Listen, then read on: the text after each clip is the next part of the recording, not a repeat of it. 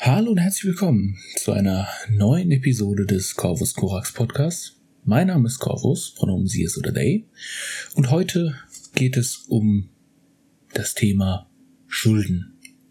Ich werde versuchen, ein paar Dinge anzusprechen, äh, ohne mich jetzt auf eine bestimmte Person oder einen bestimmten Text zu beziehen, sondern einfach mal generell ein bisschen in ein paar verschiedene Richtungen gucken, was das Thema Schulden angeht.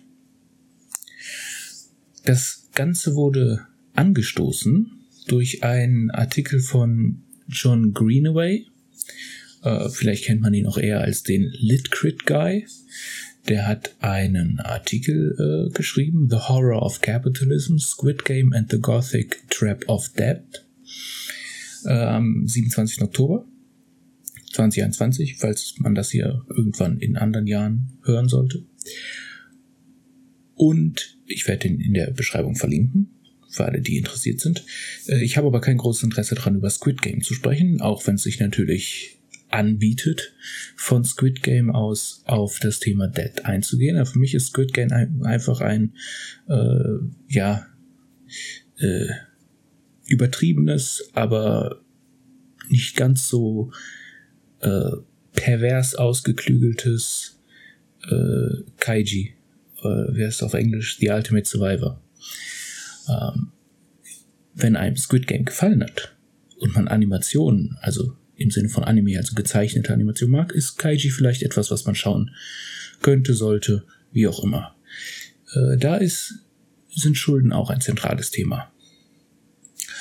Und das Ganze äh, möchte ich noch in einen anderen Kontext setzen, und zwar als ich schon den Titel des Artikels gelesen habe, musste ich an ähm, ein Interview denken und inwiefern das gleich Sinn macht und zusammenhängt, da kommen wir gleich drauf, äh, von äh, Paul Virilio, dieses Interviewbuch, das heißt Der reine Krieg. Und an einer Stelle wird Virilio gefragt, ähm, beziehungsweise ich weiß gar nicht, ob er direkt gefragt wurde, aber es ging äh, an einem bestimmten Punkt darum, was eigentlich äh, der Grund dafür war, dass Staaten entstanden sind und persistierten, also bestehen blieben. Und da dachte ich, das ist eigentlich eine sehr interessante Frage. Und wir wissen ja, in der Anthropologie wissen wir heute Bescheid, dass die meisten Menschengruppierungen eigentlich keine Fans vom Staat waren. Äh, eigentlich war es sogar eher so, dass man aktiv versucht hat, äh, wenn Staaten aufgebaut wurden, dagegen vorzugehen. Deswegen haben sich die ersten Versuche, grundsätzlich so etwas zu bauen, nicht wirklich gut gehalten. Bis sich etwas Zentrales verändert hat. Jetzt die Frage, was hat sich verändert? Und Virilio spricht da von drei Dingen, die quasi im Allgemeinen so als Hypothesen über die Staatsbildung äh, erzählt werden. Die eine, die kennt man natürlich, äh, das ist quasi heutzutage, würde ich sagen, die bekannteste, dass man angefangen hat, einfach sesshaft zu werden, weil man Sachen angepflanzt hat, was dann wiederum natürlich, sagen wir, eher suboptimal war für den Menschen, weil der menschliche Körper nicht unbedingt dafür ausgerichtet ist, acht bis zwölf Stunden am Tag in einem gebückten Zustand äh, sich zu befinden. Ähm, auch äh, wenn man meint, das in einem übertragenen Sinne heutzutage durchaus zu tun, nur leider nicht, äh, um dabei Spaß zu empfinden. Ähm, hat man damals ja auch nicht. Es ging mir ums Überleben und tatsächlich äh, hat es mir dafür gesorgt, dass Menschen mehr gestorben sind. Äh, das ist die erste Hypothese. Ne? Also wir Menschen sind sesshaft geworden wegen den Pflanzen und wir haben dann Tiere gezüchtet und so weiter und so fort. Und dann haben wir quasi Territorien dadurch eingenommen, darum Zäune gemacht und haben gesagt, so, das ist jetzt unser Ding. Das zweite ist der Handel. Ne, durch einen Staat, durch ein abgezäuntes Territorium lässt sich Handel viel besser organisieren. Manche gehen sogar so weit und sagen, dass quasi es nicht nur um Organisation geht, sondern dass die Existenz des Staates notwendig ist für funktionierenden Handel. Hier werden sich jetzt die Anarchokapitalistinnen freuen. Es gab Handel schon vorher. Äh, selbstverständlich. Äh, es ist ja jetzt, es sollte auch nicht überraschend sein, dass es schon vor dem Staat Handel gab. Und das ist ein Punkt, wo Schulden ins Spiel kommen. Und hier kommt auch äh, David Graeber, der leider äh, vor nicht allzu langer Zeit gestorben ist, also noch in der Pandemie.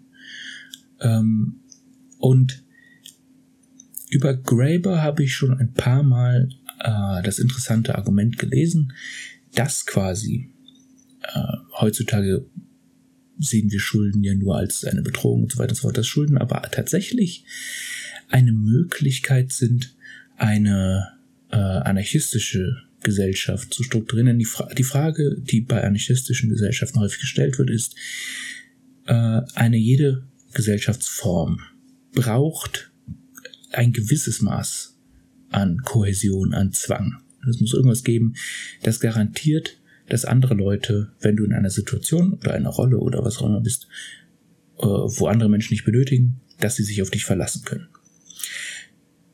Wenn es kein Geld und keine Verträge, die mit Geld zusammenhängen, gibt, äh, du quasi nicht arbeiten musst, weil du sonst stirbst, denken die Leute heutzutage, dass es keine Möglichkeit gibt, um Leute dazu zu bewegen.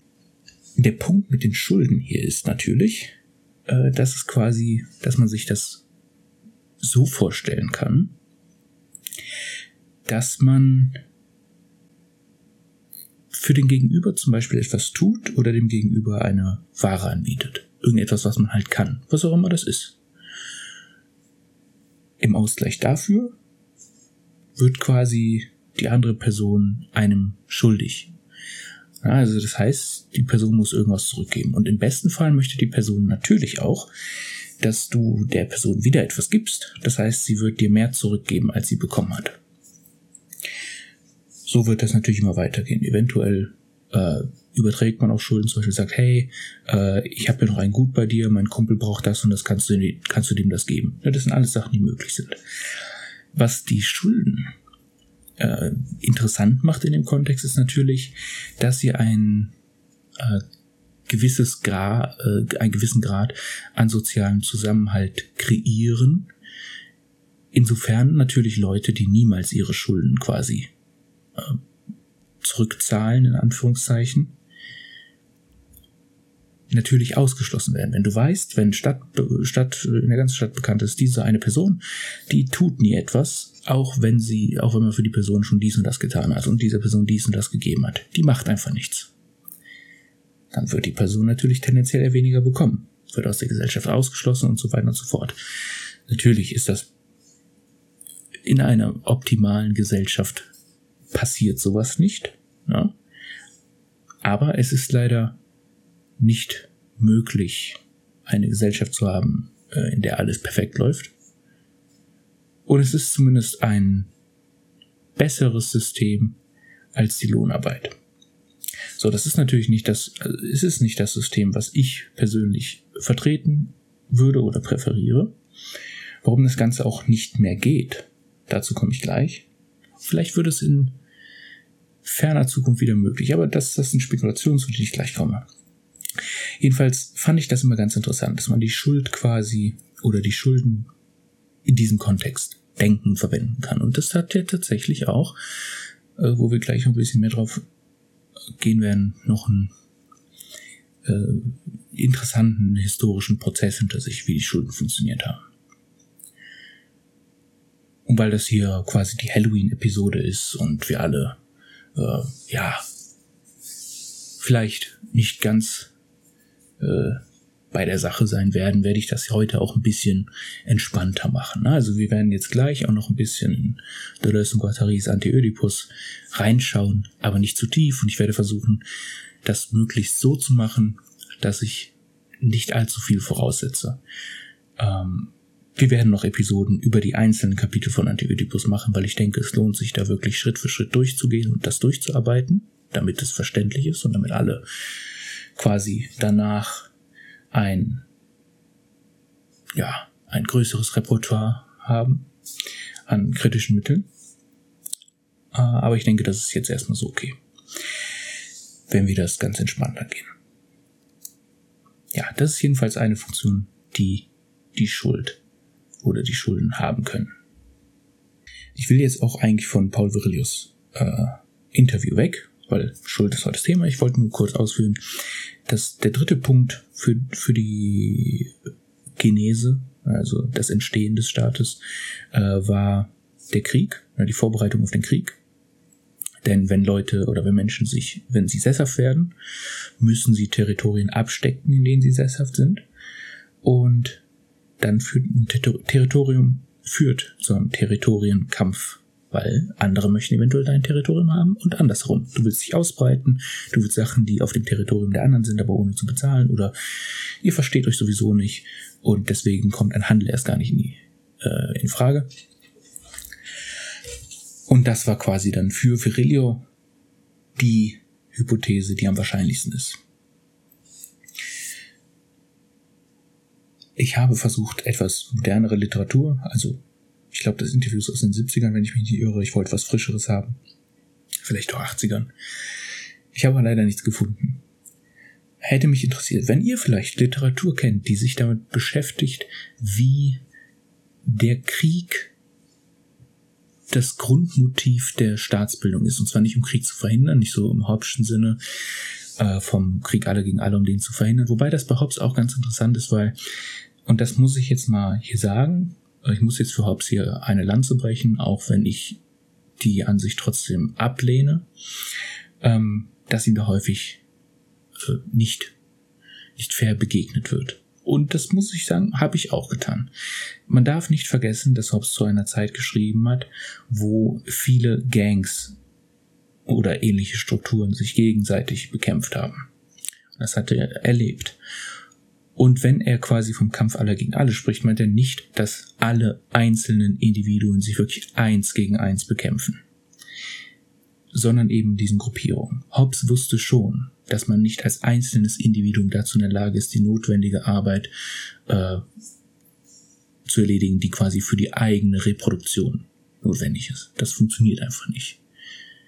Das kriegt man nur, wenn man eine, zumindest eine gewisse Gruppe um sich herum hat, die die ganze Arbeitsteilung äh, zulässt. Also da muss man ihm schon etwas etwas fairer begegnen. Die heutige Lesart, die ist, ich sag jetzt mal, äh, von der Atomisierung des Individuums quasi geprägt. Also man findet den Neoliberalismus selbst in der Leses, äh, in der Interpretation von Hobbes. Das ist spannend. Ähm, ja, aber so meinte er das nicht, der Paul Virilio, sondern es ging wirklich darum, dass quasi der Staat die Vorbereitung zum Krieg ist und nicht die Verhinderung zum Krieg. Da habe ich nicht viel gefunden. Bevor wir jetzt aber zu äh, dem Anti-Ödipus-Teil dieser Schuldenepisode kommen, möchte ich noch ein wenig auf ein anderes Thema äh, der Schuld, des Schuldigseins eingehen. Und das entspringt drei Quellen. Ähm, zum einen entspringt das dem Buch oder den Büchern Hostes äh, 1 und 2 ich meine, Andrew Culp war der Herausgeber, Autor von dem Buch Dark Dollars. Interessantes Buch. Ähm, zweitens von Tikkun und drittens aus einem aus einer ja Sammlung von Beiträgen in einem Text, also various authors. Äh, das heißt Revolutionary Solidarity.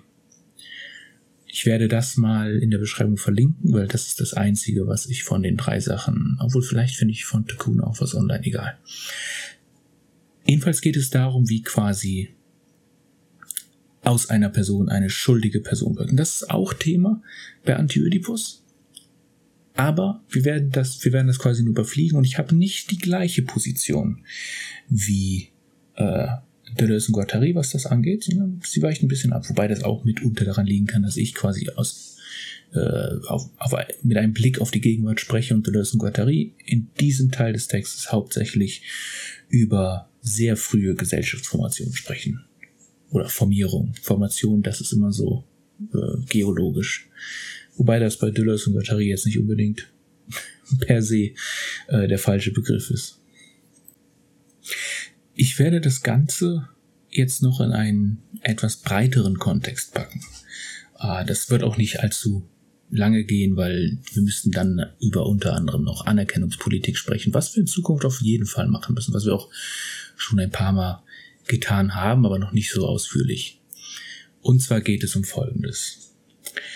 Äh, es gibt so etwas, das äh, bei Hegel die schöne Seele heißt. Und das sind Personen, äh, man kann es herunterbrechen darauf, dass sie quasi Reinheit verlangen. Also man kann weder rein, man kann weder Unreinheit bei sich noch beim anderen erdulden und meistens ist das eine gewisse Überreaktion, besonders wenn eine andere Person unrein erscheint, auf die eigenen Unzulänglichkeiten, mit denen man nicht übereinkommen kann. Ja, bei Hegel wird das Ganze letzten Endes dann aufgehoben.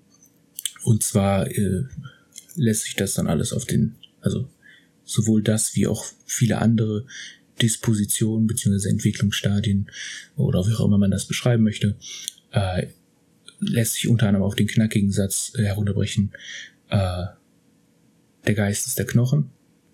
Also das äh, ist ein sehr merkwürdiger Satz, wenn er soll auf eine gewisse, natürlich eine gewisse mockierende Art und Weise die Idee der Phänomen äh, Phrenologie parodieren. Ja? Gleichzeitig soll er aber auch zeigen, dass eben Knochen und Geist äh, sich nicht gegenseitig auslöschen. Also du kannst den Knochen nicht vergessen, aber du kannst den Geist auch nicht vergessen. Es geht darum, äh, dass du letzten Endes deine Handlung bist. Du bist, was du tust. Was du gedacht hast, ist vollkommen egal, weil solange du nicht entsprechend deinen Gedanken handelst, haben sie keinen Effekt auf die Welt. Und dann kannst du dich selbst so schuldig fühlen, wie du willst, oder du kannst sagen, ich bin aber eigentlich so toll. Äh, ich habe nur nicht entsprechend gehandelt. Das ist alles egal. Das Einzige, was zählt, sind die Effekte, die du bewirkst quasi. Und zwar sind das die Momenten, äh, in denen Knochen und Geist identisch sind. Ja, Identität ist bei Hegel immer eine Selbstdifferenz.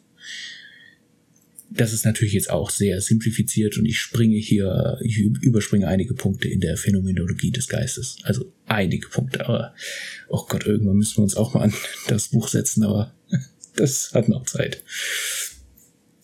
Also. So, und zwar ist das Problem häufig, gerade innerhalb äh, würde ich sagen, auch linker Kreise, natürlich nicht nur, aber auch in linken Kreisen, dass eben einige Personen, ich bin ja selbst nicht vollkommen un, äh, ver, unverantwortlich, ne? also ich, ich weiß, dass das bei mir durchaus auch passiert, ähm, die eben diese Rolle dieser schönen Seele einnehmen. Ne? Die versuchen besser zu sein jederzeit als ihre Gegner. Das führt auf der einen Seite dazu, dass man politisches Engagement als cringe äh, ablehnt, dass man Macht ablehnt, weil Macht ist, äh, Macht kommt immer mit einem Versprechen, aber Versprechen hier im doppelten Sinne, weil natürlich Macht auch immer mit einer Lüge verbunden ist, mit dem Versprechen und mit dem Versprechen. Das ist ein kleiner Wortwitz, hihi. Ähm, so, es gibt einige, kann man einfach sagen, das sind schöne Seelen, äh, die wollen halt einfach besser sein. Das ist ja nicht unbedingt per se schlecht, solange man damit klarkommt, dass eben die Welt und vor allem man selbst auch nicht perfekt ist. Da kommt es dann jedoch häufiger eher zu Problemen, unter anderem eben, dass die Macht abgelehnt wird, weil die Macht mit dem Schlechten, mit dem Unzulänglichen, mit dem Fehlschlag in Verbindung gebracht wird. Und diese Person, äh, beziehungsweise diese Persona, äh, ist so sehr damit beschäftigt, für das Gute und gegen das Schlechte zu sein, dass dabei jeder strategische Gedanke verloren geht. Das muss man natürlich sagen. Strategie muss natürlich immer gewissen Prinzipien folgen, denn letzten Endes kann man nicht sagen, es ist egal, was man tut, solange man das Ziel erreicht. Das war übrigens eine Strategie, die sowohl neoliberale äh, Wirtschaftsgenies wie auch Hitler und seine Gefolgsleute befolgt haben. Es gibt ein nettes Buch, das äh, quasi diese Strategien äh, nachzeichnet. Ich weiß jetzt gerade nicht mehr, wie es heißt. Wenn ich dran denken werde, werde ich es in die Beschreibung schreiben. Ähm, Im Hitler-Regime war auch quasi die Pragmatik, mir ist egal, was sie tut, solange das Ziel erreicht, äh, eine der Hauptprämissen für die Arbeit. Man braucht immer ein gewisses Prinzip, weil sonst, sagen wir, du willst ein Ziel erreichen und du machst alles, damit du dahin kommst. letzten Endes kann es egal sein, was du dir als Ziel setzt, weil eben nur deine Handlungen bestimmen, was darauf folgt. Und wenn deine Handlung nicht dem Prinzip, das dieses Ziel ausdrückt, oder andersrum vielleicht besser, äh, entspricht, dann führen deine Handlungen, auch wenn du es so sehr willst, nicht zum Ziel. Dein Wille alleine kann deine Handlung nicht auf magische Weise um 180 Grad transformieren. Ja, also es braucht immer Prinzip und Strategie, die müssen in Einklang gebracht werden. Und dieses Problem mit der Macht, das gibt es selbst in anarchistischen Kreisen. Und man sollte meinen, das sind eigentlich die Kreise, die wohl am weitesten von der Kirche, nicht unbedingt von der Religion oder Glauben an sich, weil das ist definitiv nicht dasselbe wie die Kirche, äh, aber die eigentlich so weit von der Kirche entfernt sind, wie es nur geht, selbst dort herrscht nicht selten etwas, was, und jetzt kommt ein Name, den viele nicht mögen, Friedrich Nietzsche als Heldenmoral, äh, Heldenmoral, man fühlt sich vielleicht den Held, als Herdenmoral äh, betitelt hat.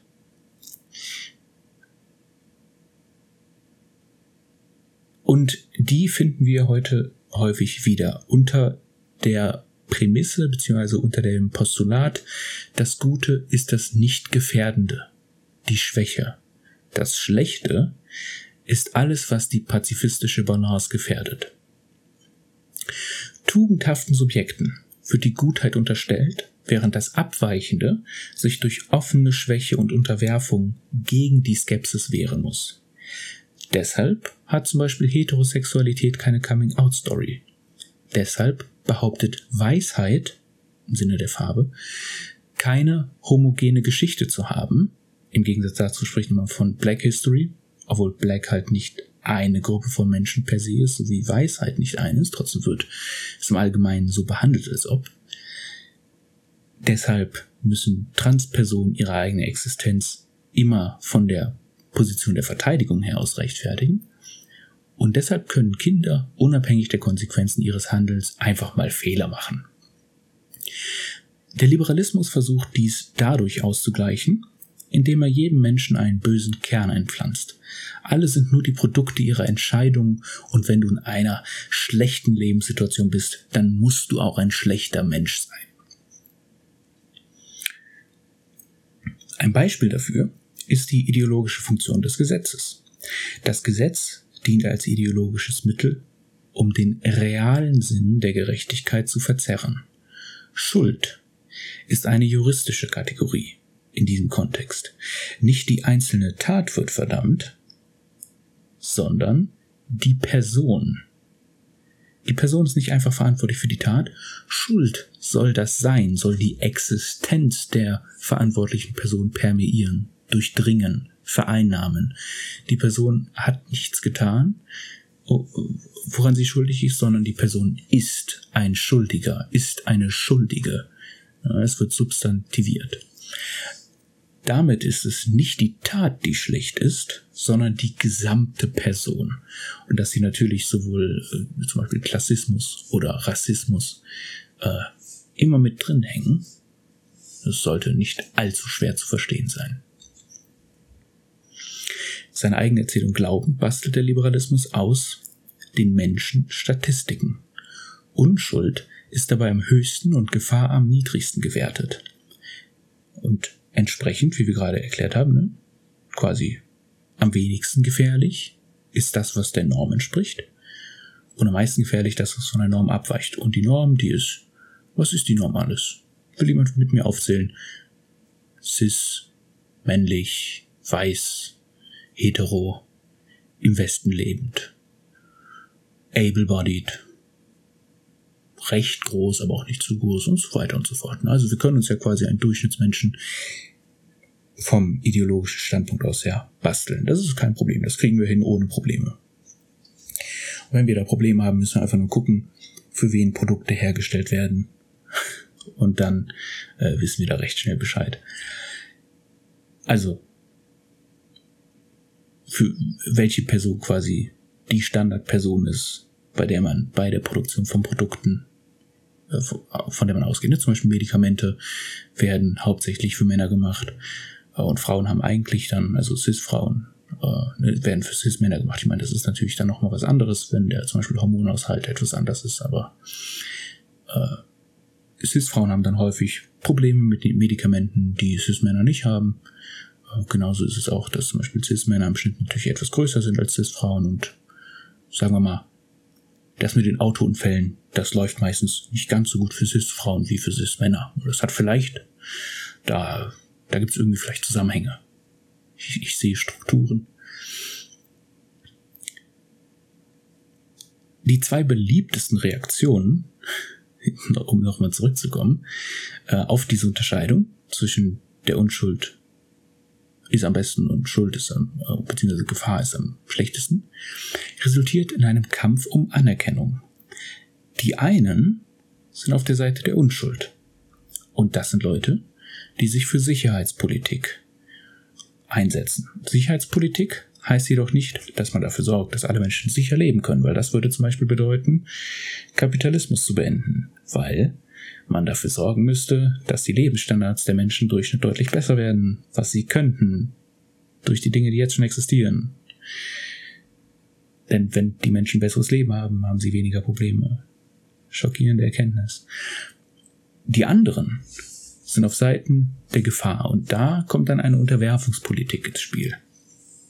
Ja, also man versucht sich quasi dieser, wenn wir jetzt in einen anderen Diskurs gehen, diesen dem Phallus zu unterwerfen. Ne? Das hatte ich ja damals auch mit Andrew Liuli besprochen äh, und auch in der Episode zum Penisneid und anderen Gefühlen, äh, dass eben der Phallus bzw. das Phallische hier äh, nicht ignoriert werden sollte.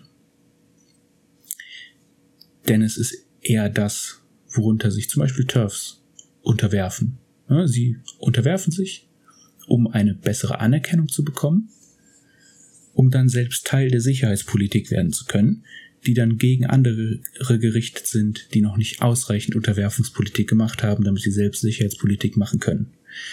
Das ist dieser lustige Prozess. Aber damit sind sowohl Sicherheitspolitik wie auch Unterwerfung Zwillinge derselben Mutter. Mal ein anderes äh, Sprichwort als zwei Seiten der Münze, auch wenn ich glaube, dass das mehr Sinn macht. Gehen wir mal davon weg. Und gehen wir mal hin zu Anti-Ödipus. wir sprechen hier jetzt über das dritte Kapitel in dem Text, äh, wilde Barbaren, Zivilisierte. Und wir werden hier nicht das ganze Kapitel besprechen. Wie bereits gesagt, ich versuche das hier recht oberflächlich zu halten, weil ich hauptsächlich darauf hinaus möchte, was hier die Schuld tut. So, die Frage, die sich Deleuze und Guattari hier stellen in diesem Kapitel, sind, welche Gesellschaftsmaschinen, also welche Gesellschaftsform gab es, waren notwendig, bis der Kapitalismus kommen konnte und wie sieht die Gesellschaftsmaschine aus, die der Kapitalismus erzeugt hat. Und da gibt es insgesamt drei Regime, durch die wir sozusagen gegangen sind. Das erste ist das in Anführungszeichen primitive Territorialregime. Das zweite äh, ist das despotische Regime und das dritte ist das moderne kapitalistische Regime. Und das primitive Territorialregime, äh, das verlief ungefähr so, dass man es mit einer gewissen Dreiteilung zu tun hatte. Auf der einen Seite, also das war noch vor der Existenz des Staates, gab es Gemeinschaften und da ist die Frage, wie hat quasi, wenn man eine, eine Gemeinschaft will, die, also eine, eine Gemeinschaft, die quasi eine Gruppe von Menschen totalisiert und einfängt, dann muss man irgendwie die Wunschströmungen, also das Begehren der Menschen einfangen und kodieren. Man muss das auf diese Gesellschaftsmaschine hin kodieren, ne, dass das quasi zu ihr gehört und von ihr geordnet und durch sie unterworfen wird. Wie tut man das jetzt ohne Staat? Es tut man, also die Wunschströmungen wurden hier eingefangen, durch äh, Heiratsverbindung und Filiation, also Abstammung. Das waren quasi die zwei Arten, die hier alles eingefangen haben, die hier die Gesellschaftsstruktur geordnet haben und die eben auch quasi äh, das Kapital bereitgestellt haben. Ja, also du hast hier noch kein Geld per se gehabt, sondern hast halt auf andere Art und Weise Handel betrieben, unter anderem über die Schulden. Und du konntest quasi deine Situation verbessern durch Heirat, indem du ein, eine Familie mit höherem Prestige reingeheiratet hast, eine Familie, die mehr besitzt, was auch immer. Das ist die eine Möglichkeit. Ja, die ist exklusiv. Das heißt, sie schließt alle anderen aus. Du kannst ja nicht ein Kind aus einer anderen Familie gebären. Du kannst es nur im Nachhinein einer anderen Familie zuschreiben, aber das, ich weiß nicht, ob das damals möglich war. Also, das ist quasi exklusiv. Jetzt hast du natürlich auch noch eine inklusive Funktion. Also irgendwie musst du auch quasi andere Leute mit in deine Gruppe einschließen, damit deine Gruppe größer wird. Du hast nicht nur Vater, Mutter, Kind und dann kriegt das Kind eine Frau, also wenn es ein Sohn ist, und dann kommt noch mal Vater, Mutter, Kind und so weiter. Also das ist ja quasi diese klassische ödipale Triade. So einfach läuft das nicht. Vor allem nicht, wenn du einen Stamm bauen willst. Du hast zwar einen Stammbaum, aber keinen Stamm gebaut. Wenn du einen Stamm bauen willst, dann musst du dir noch eine, musst du dir andere Leute schnappen. Du brauchst eine Allianz. Jetzt die Frage, wie kriege ich andere Leute dazu, dass sie Teil von mir werden? Ja, zum Beispiel ein, die Herrschaft äh, innerhalb dieser Gemeinschaften wurde durch Filiation, also Abstammung, geklärt. Jetzt ist so die Frage, okay, formell herrsche ich zwar, aber wenn ich keine Menschen unter mir habe, die mir gehorchen, dann ist mein formeller Titel absolut egal, weil ich ihn nicht real, aktual umsetzen kann. Dafür brauche ich Leute auf meiner Seite, die quasi äh, die Connections für mich bieten, die mir die Materialien bieten, die für mich die Muskelmasse sind, die für mich im Einsatz ist. Allianzen spielen. Wie macht man das? Hier kommen die Schulden mit ins Spiel. Und hier kommen wir auch zum Kapitalismus, der selbst in dem primitiven, äh, in der primitiven Territorialmaschine schon vorhanden ist. Und zwar als Albtraum. Denn was der Kapitalismus tut, ist, er dekodiert eingefangene, kodierte Wunschströmungen. Dieses Dekodieren ist der Albtraum einer jeden Gesellschaftsmaschine, weil es Gesellschaftsmaschinen zerstört. Also als negative Form, als Negation war der Kapitalismus da schon vorhanden. Kapitalismus benötigt Kapitalakkumulation, um in die Welt zu kommen.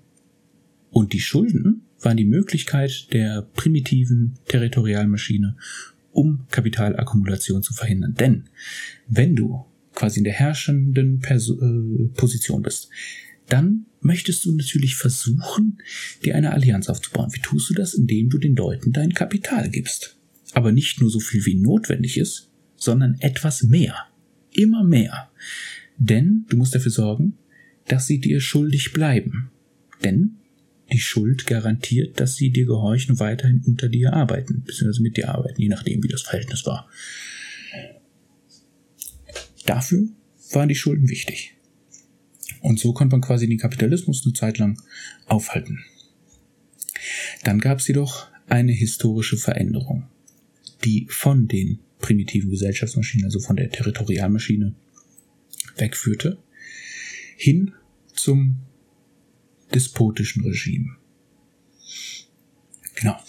Und der Staat kam nicht prozessual, der kam nicht Schritt für Schritt langsam in die Welt, sondern der kam schon fertig auf die Welt. Als Urstaat. Das ist der despotische Staat. Das Ding ist nur, und das ist der Grund, warum er quasi einfach so dem Nichts quasi entstehen konnte, oder sofort da war, ist, dass der despotische Staat nur eine Abstraktion ist. Und insofern natürlich nur als Abstraktion existieren kann. Also es gab den despotischen Staat niemals wirklich aktual realisiert. Das ist nicht möglich. Er ist quasi etwas Virtuelles. Wir haben schon mal ein bisschen über das Virtuelle bei Everybody Wants to be a Fascist dem Text von Felix Guattari gesprochen. Wir müssen irgendwann noch mal ein bisschen genauer darüber sprechen. Aber das lasse ich jetzt erst einmal aus. Die despotische Maschine war so etwas wie der Albtraum der Territorialmaschine. Weshalb sich sagen lässt, dass die despotische Maschine quasi das Imaginäre der Territorialmaschine mitgeformt hat und dadurch dann später den symbolischen Raum für den modernen Kapitalismus äh, mitformen konnte, beziehungsweise es war notwendig für den Kapitalismus. Aber das ist jetzt nicht so wichtig. Da kommen wir dann, wie gesagt, äh, darauf zurück, wenn wir uns mal ausführlich mit dem Kapitel beschäftigen. Also, jetzt ist die Frage, wie funktioniert so ein despotischer Staat, wenn er primär eine Abstraktion ist? Und zwar gab es zwei Sachen, die sich geändert haben. Die despotische Maschine hat zum einen neue Allianzen ins Spiel gebracht und zum anderen aus der Filiation eine direkte Filiation gemacht. Der Despot erklärt sich bereit, alles von vorne zu beginnen. Ne, deswegen sind zum Beispiel auch Moses oder äh, Christus. Das waren Despoten. Denn, was ihre Vision mit sich brachte, das war ein neues Bündnis mit Gott auf der Grundlage einer Abstammung, die ein auserwähltes Volk oder Gottes Kinder, wie auch immer, verkündet. Und das unterscheidet die Territorialmaschine von dem despotischen Staat. In der Territorialmaschine standen quasi alle noch in einer gewissen Art und Weise in der Verbindung mit Gott oder den Göttern oder der Göttin oder den Göttinnen oder wie auch immer, dem Göttlichen dieses Beziehungsverhältnis verändert sich. Jetzt haben wir eine Person, die im direkten Kontakt mit dem Göttlichen steht und die alles andere mit den anderen klärt. Also Vermittlung. Und das ist etwas, was wir heute auch, da gibt's heute ein Buch beim, wie heißt der Verlag nochmal? Äh, Wissenschaftliche Gesellschaft. Äh, der charismatische Staat heißt das, glaube ich. Der arbeitet Grundlagen anhand der ersten Staaten, von denen wir quasi wissen, äh, heraus, was die Dinge waren, die sie ausgezeichnet haben. Und eine von den Sachen, dazu ist der Autor gekommen, zufällig überschneidet sich das mit dem, was Deleuze und Guattari schon 40, 50 Jahre vorher geschrieben haben, äh, ist, dass eben das Verhältnis zu den Gottheiten ein anderes ist. Und es geht bei dieser Person nicht um die Psychologie, die sie hat, sondern die Art des Regimes, das diese Veränderung einleitet. Man bekommt quasi eine Megamaschine. Die Megamaschine starten, die tritt an die Stelle der Territorialmaschine. Und mit ihr zusammenkommt eine neue Hierarchie. Die setzt die, den Despoten an die Spitze und die DorfbewohnerInnen zu Fuße. Die Bürokratie tritt an die Stelle dieser Allianzen, die wir vorher hatten. Und das Vieh und andere Gegenstände, äh, die man verwenden kann, für was auch immer, Produktion eben, äh, werden akkumuliert und zum Besitz des Staates erklärt. Entweder komplett oder teilweise, je nachdem wo. Und dementsprechend werden die Schulden in Form von Tributen an den Despoten ins Unendliche getragen. Das ist der Moment, wo Steuern ins Spiel kommen. Steuern kommen mit dem despotischen Staat und Steuern sind die Verewigung der Schulden. Und das ist wichtig, denn das ist etwas, was im Kapitalismus, auch wenn nicht auf dieselbe Art und Weise, trotzdem noch zentral vorhanden ist.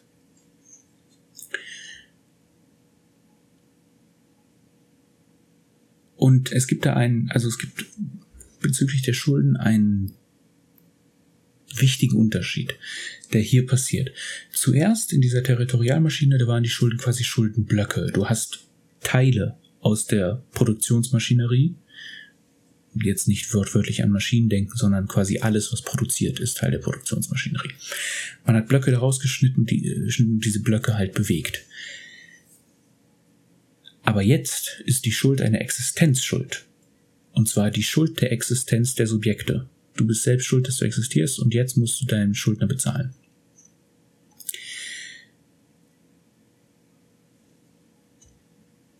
Äh, dein Gläubiger bezahlen. Also du bist Schuldner. In. Also nicht verwechseln. Und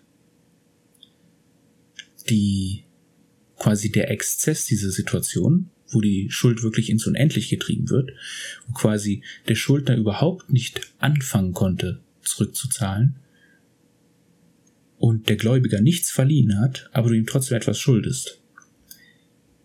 Das ist der Exzess dieser Situation und das ist das, wie dann Deleuze in seinem Postskriptum über die Kontrollgesellschaft, wozu wir schon eine Episode gemacht haben, äh, festgestellt hat, das ist der Punkt, in, an dem sich unsere Gesellschaft befindet. Die Schuld wurde ins Unendliche äh, fortgezogen, ohne dass du was für deine Schulden bekommst. Und da kommen wir nämlich zu einem wichtigen Punkt, den den modernen Kapitalismus angeht. Und das ist auch schon das Maximum an Komplexität, mit dem wir jetzt an dieses Kapitel herangehen werden. Also es gibt noch vieles, worüber wir sprechen müssten. Das lasse ich jetzt erstmal beiseite. Und zwar ist die Frage, wenn wir verstehen wollen, wie heutzutage Wünsche bzw. Begehren äh, induziert, gesteuert und sanktioniert werden innerhalb der Gesellschaft, was ja wichtig ist für das Bestehen einer Gesellschaft, dann müssen wir verstehen, wie das Bankenwesen funktioniert. Denn die Banken sind im modernen Kapitalismus diejenige Institution, die die Filiation und Allianzen neu arrangieren. Also sie sind für das Arrangement verantwortlich. Wie gesagt, Deleuze und Guattari in einem Nebensatz auch, dass quasi, wenn man, ne, bei Lacan hat man ja die Rückkehr zu Freud gehabt.